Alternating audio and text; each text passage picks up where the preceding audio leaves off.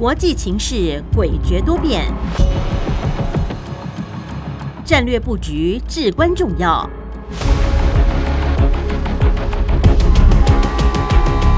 关心台海局势发展，请听汉声电台《国际战略风云录》。曾福生带您拓展国际视野，掌握先机。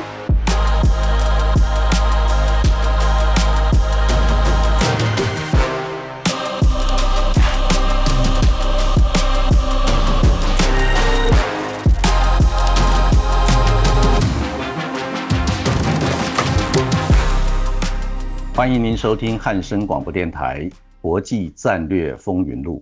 我是曾富生。在空中为您服务。今年二月间谍气球事件以来，美国与中共的关系震荡起伏、诡谲多变，让多数的国家都摸不着头绪。那必须学习适应美中战略竞逐激烈化与长期化的新环境。那在今年的五月初，中共与美国的军机跟战舰在南海几乎擦枪走火。爆发军事冲突。六月初，美中两国的军机战舰在台海的周边较劲，甚至出现一些危险的挑衅动作，让多数观察人士担心，再这样下去，发生意外冲突事件的风险将会越来越高。最近，我们注意到，美国参谋首长联席会议主席米利上将，他公开的呼吁，美中紧张的军事关系。必须降温，防范情势失控。同时呢，米利上将他也特别的强调，美国政府应该要注意，不要让中共与俄罗斯还有伊朗等国结盟成为军事的集团，与西方国家对抗。因为在这种状况下，美国将会被迫多面的作战，并且陷入相当不利的一个环境中。美国拜登政府在这种重大的战略利益考量之下。已经决定要积极的促成美中两国恢复高层的对话沟通，来建立危机管理机制。那一方面希望能够缓和两国之间的紧张关系，那同时呢，也可以避免中共与伊朗还有俄罗斯等国组成与西方国家对抗的军事同盟。此外，美国在台协会台北处长孙小雅女士日前呢，也公开的指出。美国正在寻求与中国大陆的对话与交流，他不认为美中台关系是零和的赛局。那孙小雅女士，她也特别的强调，台湾应该在两岸关系中规划出自己的道路。那这一点也值得我们高度的重视。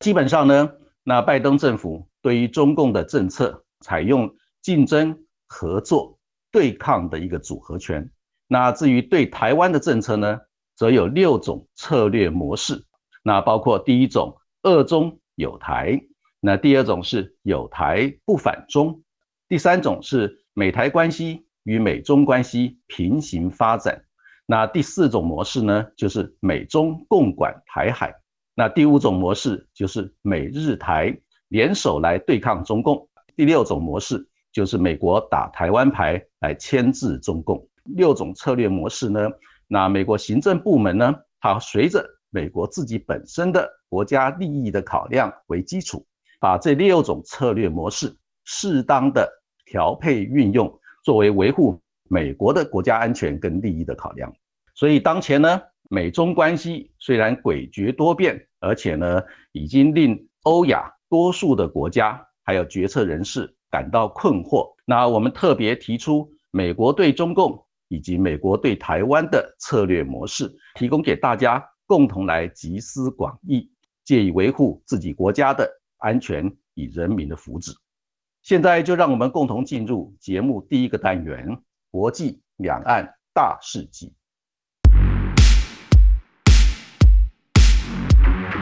国际两岸大事记。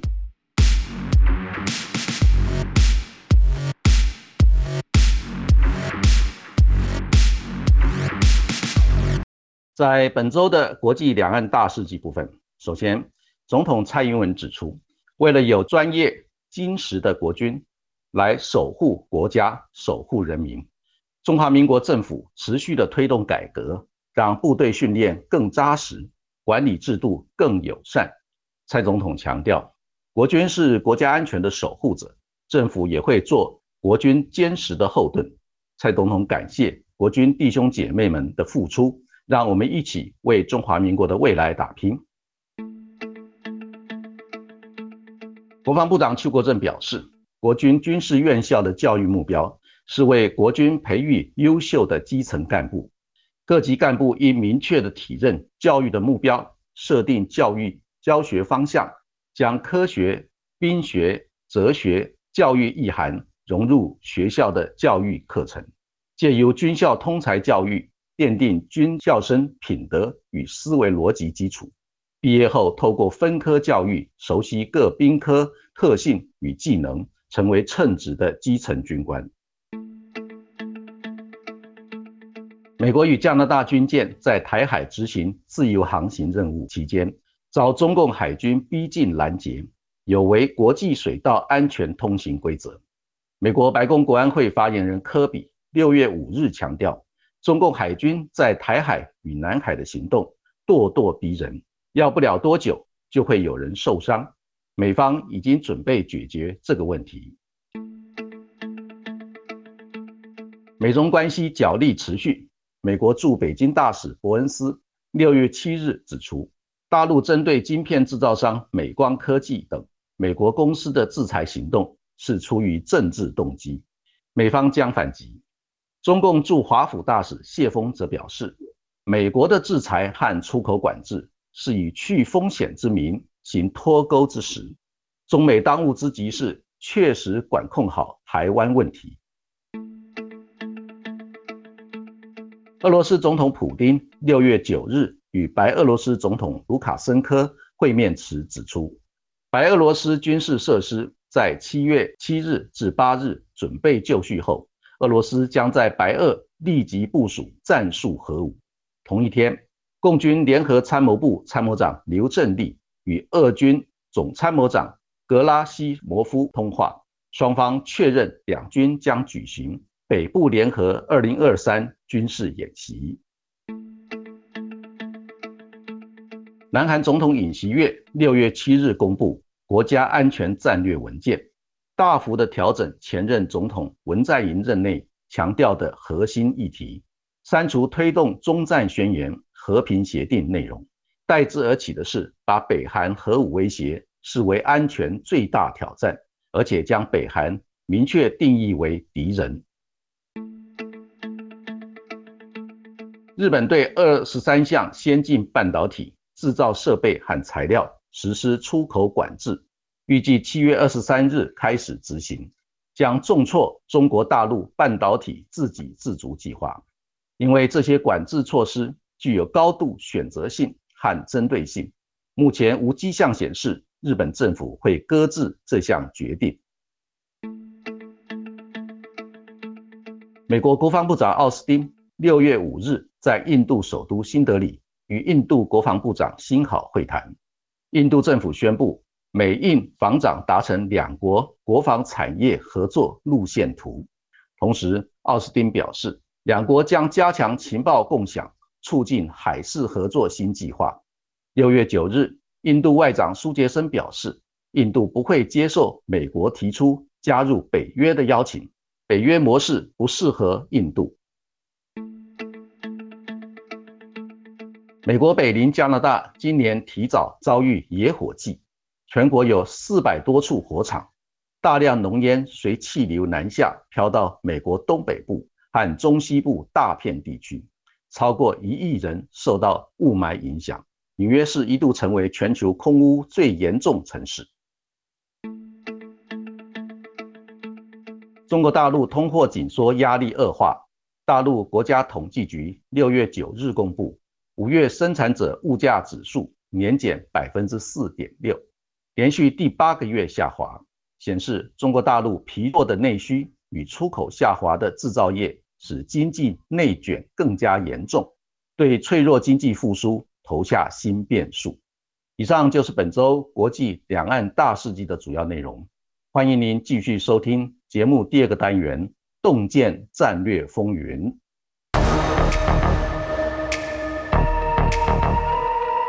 洞见战略风云。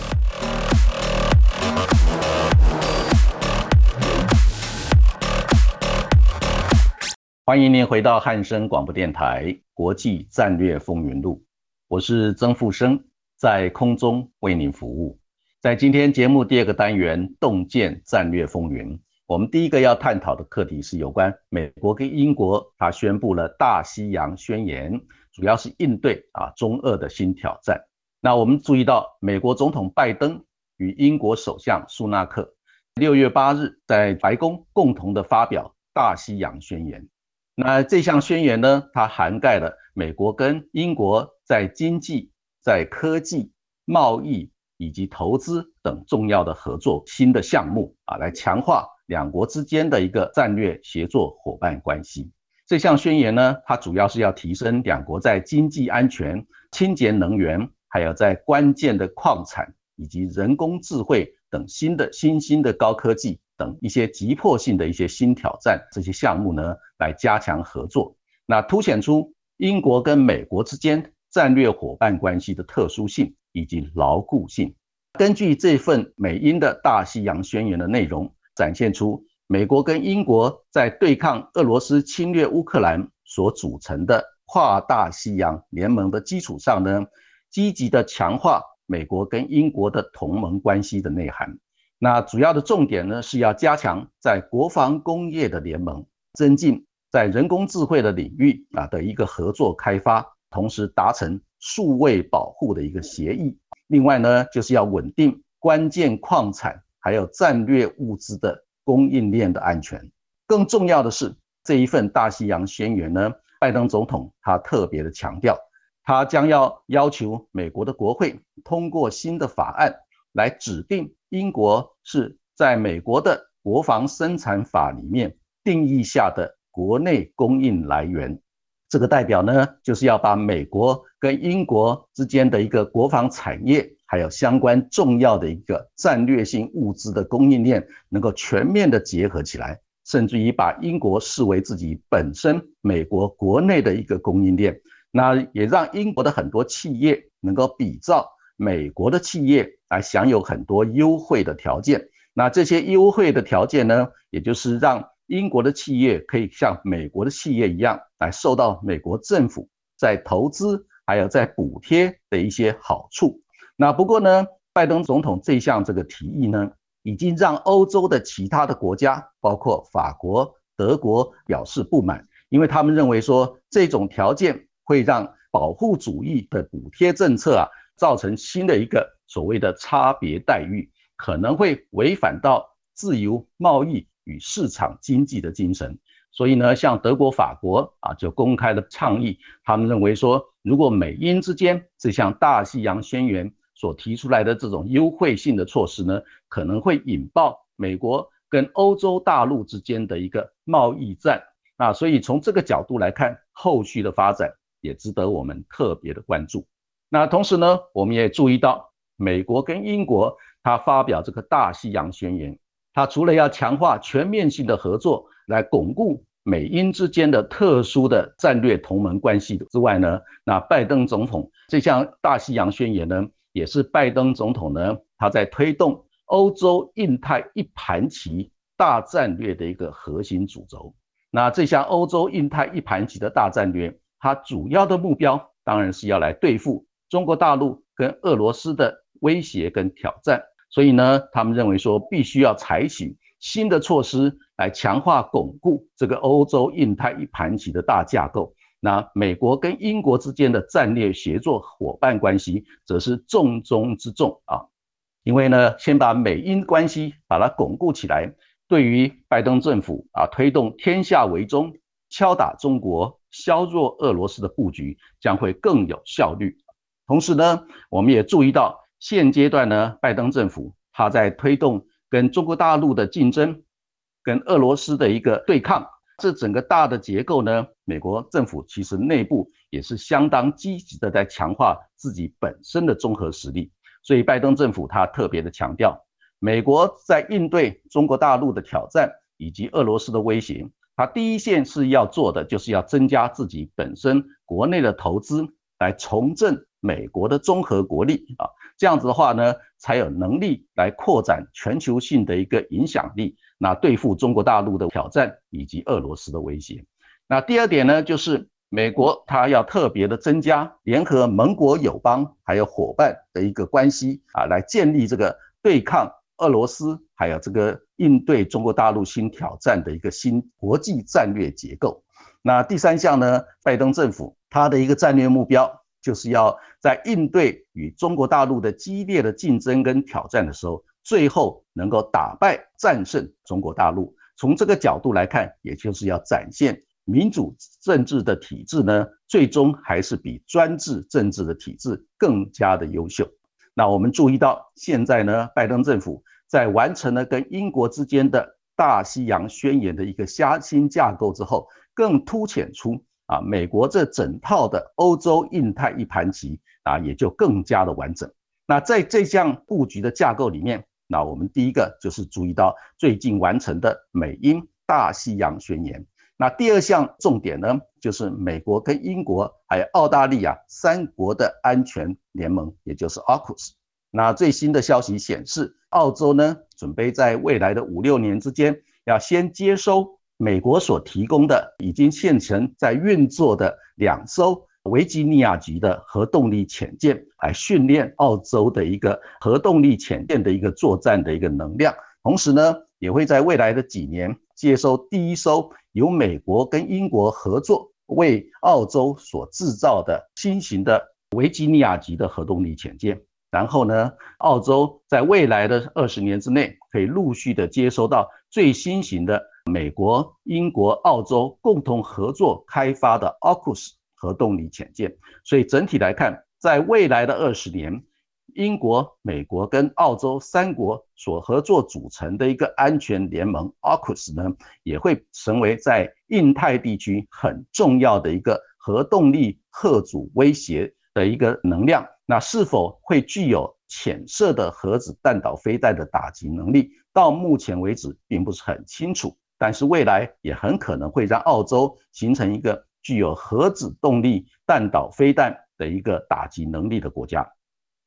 所以呢，从英国跟美国之间的大西洋宣言，到美国、英国、澳洲三国安全联盟的 AUKUS，已经组成一个非常坚强的一个欧洲印太一盘棋的一个核心基础。再来，我们有注意到，在最近呢，美国也积极的参与 G7 的峰会，甚至于要主导峰会的一议程，也就是透过七大工业国组织，把这个力量结合起来。共同来应对中国大陆的一个挑战跟俄罗斯的威胁，但是我们也注意到，在 G7 广岛峰会这一次呢，英国跟法国跟美国之间在有些议题上并不是同调，所以从这个角度来看，也让中国大陆方面对于 G7 是否会全面的来配合美国敲打中国的政策，仍然有相当程度的一个空间。那这是第三个结构。那第四个支柱呢，就是四方安全对话，也就是 QUAD。在这四方安全对话里面，有美国、日本、澳大利亚跟这个印度。那我们注意到呢，印度过去长期以来都是采取所谓等距外交的一个基本的政策，所以他们既跟中国大陆啊，跟俄罗斯，也跟美国，还有跟欧洲的国家共同发展等距的外交。不过最近我们也注意到啊，美国的国防部长奥斯汀。特别的访问印度，跟印度的国防部长辛好签署了美国跟印度之间国防安全合作，还有国防科技合作的一个路线图。尤其两国要准备合作来开发新型的战斗机的发动机啊，所以从这个角度来看的话，美国也希望能够积极的拉拢印度呢，来强化双边的一个军事合作关系，让四方安全对话不仅是在经济。在保护渔场，还有一些国际应对气候变迁等重要议题的合作。更重要的是，美国也希望透过四方安全对话，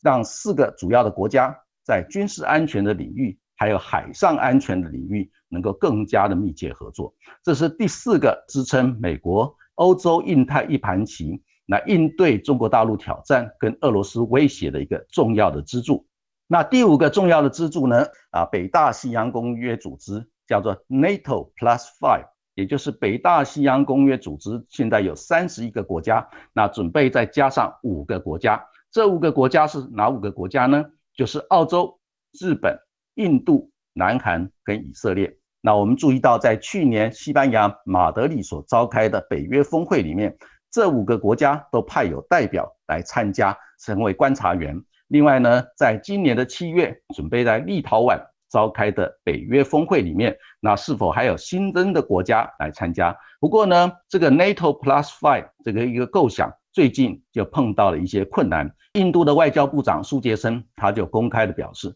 印度不适合参加这个北大西洋公约组织，也就是正式的拒绝了北大西洋公约组织的邀请。所以从这个角度来看，NATO Plus Five 这个构想呢？到目前为止，仍然有相当程度的阻力。那我们也注意到呢，本来北大西洋公约组织要准备在东京设置办事处，日本的外相公开的表示啊，有这件事情。不过呢，法国的总统马克宏他就公开的表示，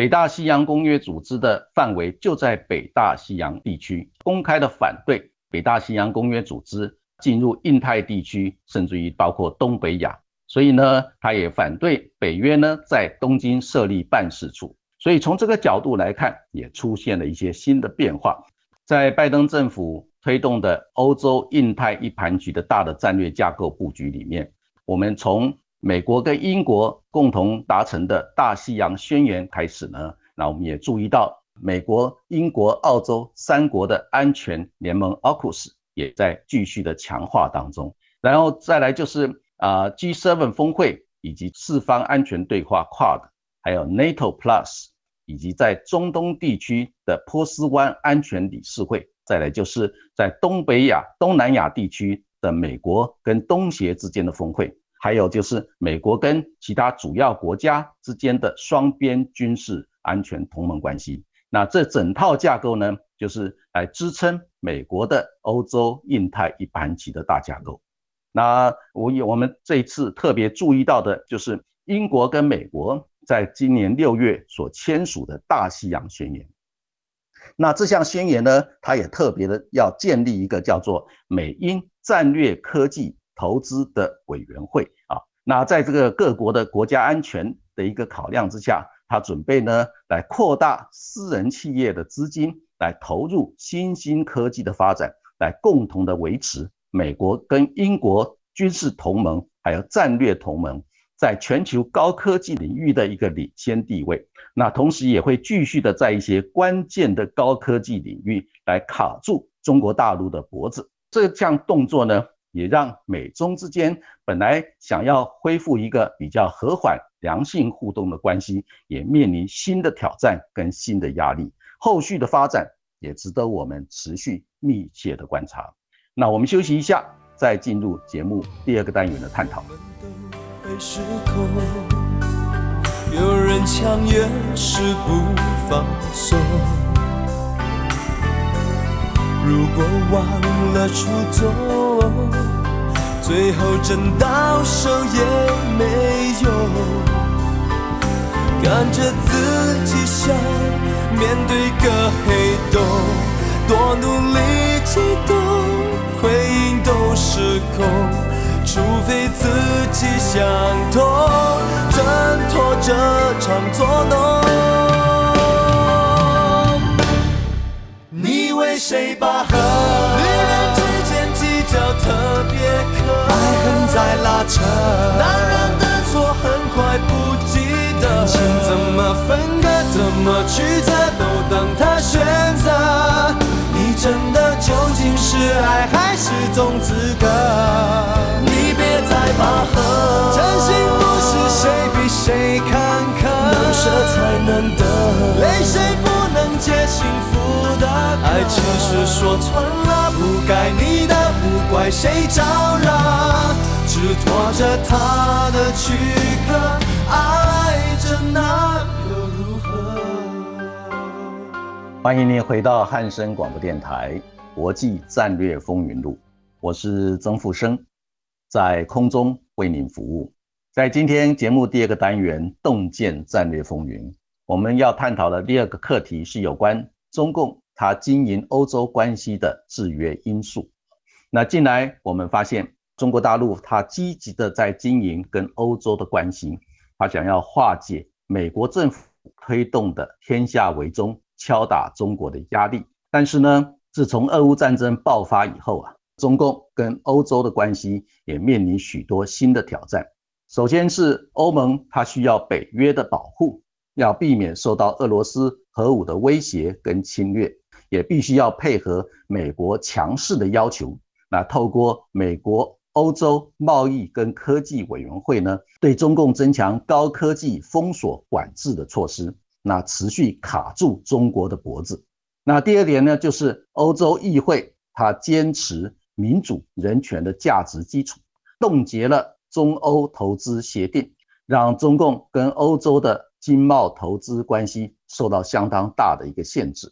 第三就是那中东欧地区的国家亲乌克兰，反对俄罗斯，对于中共亲俄罗斯又保持中立，不愿意谴责俄罗斯侵略的行为，表示相当的不满。那目前已经影响到原来的中国中东欧十四加一的合作机制的一个运作，也让中共。计划要通过通往欧洲的门户呢，那运用中东欧国家的影响来影响欧盟的决策方向的一个计划，受到相当大的一个阻力。第四个挑战就是欧盟最近呢，它通过了核弹级的一个经贸关税跟限制投资的工具，那这就是要惩罚对欧盟成员国经济胁迫的国家。虽然没有直接点名中共，但是事实上也只有中国大陆方面。对欧盟成员国进行这个经济的胁迫，那摆明就是要针对中共跟俄罗斯。不过呢，我们也注意到，法国总统马克龙他公开的主张，欧洲呢应该要战略自主，反对北约扩张到北大西洋以外的范围。他不支持北约在日本东京设置这个办事处，也让这个英国跟美国有意要来推动。所谓北约加五，也就是 NATO Plus Five 的一个计划呢，受到相当大的一个阻碍。那这项状况呢，也让中共积极的推动联欧制美的一个布局啊，出现了一个新的空间。那我们回顾在 G7 广岛峰会前后呢，中共当局对于欧洲展开了大规模的拉拢外交。习近平呢，在三月下旬亲自的访问俄罗斯。跟普京签署了两项强化双边关系的一个协议，来稳固中俄之间结伴不结盟的一个关系。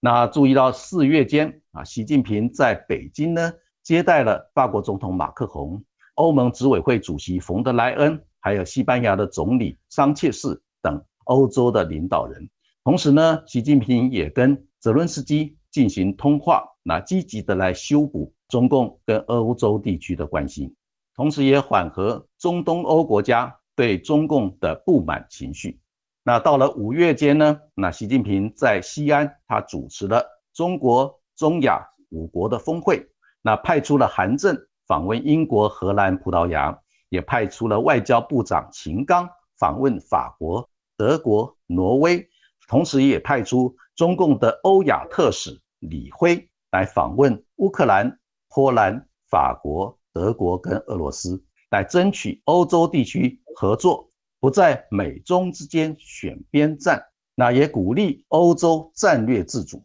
沟通中共对俄乌战争劝和促谈的一个态度。那同时呢，中共在五月间还在杭州啊举行了中国中东欧国家的博览会，来提升经贸科技合作的互动关系。那习近平随后也透过视讯呢，在欧亚经济联盟峰会啊发表主题演说，来强调全球合作倡议跟全球安全倡议的主张，那促使 G7 广岛峰会成员国以及中东欧以及南欧的国家改变对中共不友善的一个态度跟政策。那我们注意到，在二零二二年，中国大陆跟欧洲。他们互为第二大的一个贸易伙伴，它的贸易额呢高达八千四百七十三亿美元。那中共跟欧洲双向的投资存量呢，也超过了两千三百亿美元。今年的下半年呢，那美国、欧洲还有中共以及俄罗斯这些大国竞争的场域呢，我们注意到最少有几个重要的地方，包括在六月欧盟峰会，在七月的北约立陶宛的峰会，在八月的南非金砖国家的峰会，以及九月的。G20 印度的一个峰会，还有在十月的联合国大会，以及十一月份的 APEC 旧金山峰会等等，中国大陆将会持续的采取积极性的一个措施，对美国斗而不破的策略，以及运用欧洲部分国家来寻求战略自主的一个企图心呢，来发展联欧制美的新的公式。希望能够达到欧洲不会全面的追随美国敲打中国的一个目标。那这些呢，都是中国大陆方面可能在今年的下半年采取的一些积极的动作。那我们注意到呢，现阶段欧洲跟中国大陆还有美国这三边的关系呢，啊，已经出现了相当微妙的一些特点。那首先呢，就是欧盟它倾向战略自主。不愿意全面的配合美国来推动天下为中、敲打中国的一个策略。那第二个特点呢，就是欧洲它持续的跟中国大陆交往，维持一中政策，那准备减少对中国大陆的经贸上的依赖。那第三个特点呢，就是欧洲在跟中国大陆就有关高科技、还有关键基础建设以及国防安全的领域呢，事实上。也进入了一个新的竞争期。第四个特点呢，就是欧洲已经认识到台湾牌的战略价值，将会提升欧盟跟我们中华民国的一个关系，并且在台海两岸维持一个困难的平衡。从这个角度来看，美国、中国大陆跟欧洲之间的三边关系已经出现这些新的特点。那我们注意到，中国大陆虽然它积极的改善。跟欧洲国家的一个关系，但是呢，它仍然面临相当强大的一个制约因素啊。第一点就是现阶段呢，中东欧地区的国家对中共在欧洲地区发展势力范围已经开始有疑虑，尤其像波兰、捷克还有波罗的海三小国这些国家呢。对于中国大陆过去几年在这些地区经营、投资，还有一带一路的计划，事实上，多数的计划呢都没有真正的兑现，所以让这些国家开始对于中国大陆之间透过这些投资计划，希望能够发展势力范围。但是呢，也许是因为中国大陆自己本身在过去的几年，因为疫情的关系，内部经济状况也不是很好。所以呢，对于中东欧地区原来承诺在“一带一路”的架构之下希望进行的投资，那百分之六十以上呢都没有具体的兑现，也让这些中东欧地区的国家对中国大陆的一个做法产生了怀疑。另外呢，就是因为在俄乌战争爆发以后。中共的基本态度是亲俄中立，但是呢，也公开的表示不会谴责俄罗斯的侵略行为。那这项动作呢，对于面临来自于俄罗斯侵略的压力的中东欧地区来讲呢，是相当的不满啊，几乎是难以接受。所以呢，他们要求中共方面能够积极的来促进，希望影响到俄罗斯对于乌克兰的侵略行为能够全面性的撤军。或者是减少这种军事威胁的压力，但是从这一点来看呢，到目前为止仍然没有相当的效果。所以呢，让中国大陆跟中东欧地区的一个关系啊，并没有具体的改善。更重要的是，那我们也注意到，美国跟西欧地区这些开发的国家，对于中东欧地区呢，也开始投入了相当多的资源，尤其是美国在波兰，还要在罗马尼亚。都设置了反弹道飞弹的基地，同时也增加了驻军，让波兰跟罗马尼亚这些国家呢，也开始重新的回到北约，也就是美国的一个阵营里面。所以呢，在美中之间，就欧洲地区的一个战略竞争越来越激烈的一个环境之下呢，那我们注意到现阶段呢，中国大陆在中东欧地区的一个关系的发展，也面临着新的压力。那另外，我们也注意到，在西欧地区呢，同时也出现了一个新的状况，也就是西欧地区主要的国家，包括法国跟德国，他们希望能够维持跟中共地区、中共的一个经贸科技合作，但是他们强调经济不脱钩，只需要去风险化。同时呢，在俄乌战争爆发以后，他们也坚决地认为，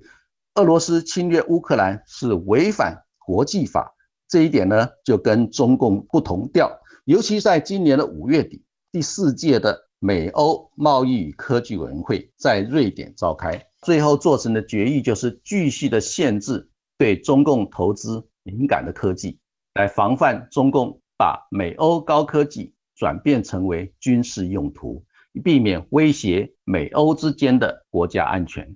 那我们也注意到，在六月六日呢，欧盟同意设置经贸。投资还有关税的新工具来惩罚对欧盟成员国经济胁迫的国家。那更值得注意的是，美国国防情报局的首长伯德他公开的指出，中共最迟在二零三零年将会对英国的海外利益以及经济安全形成最大的挑战。那换言之，欧洲在俄国核武跟侵略威胁压力下。不能够脱离美国主导的北约的一个安全保护，所以呢，将很难全面性的来背离美国推动的天下为中、敲打中国的架构，那转向跟中国大陆发展更深层次的经贸科技合作关系，那这些现实的因素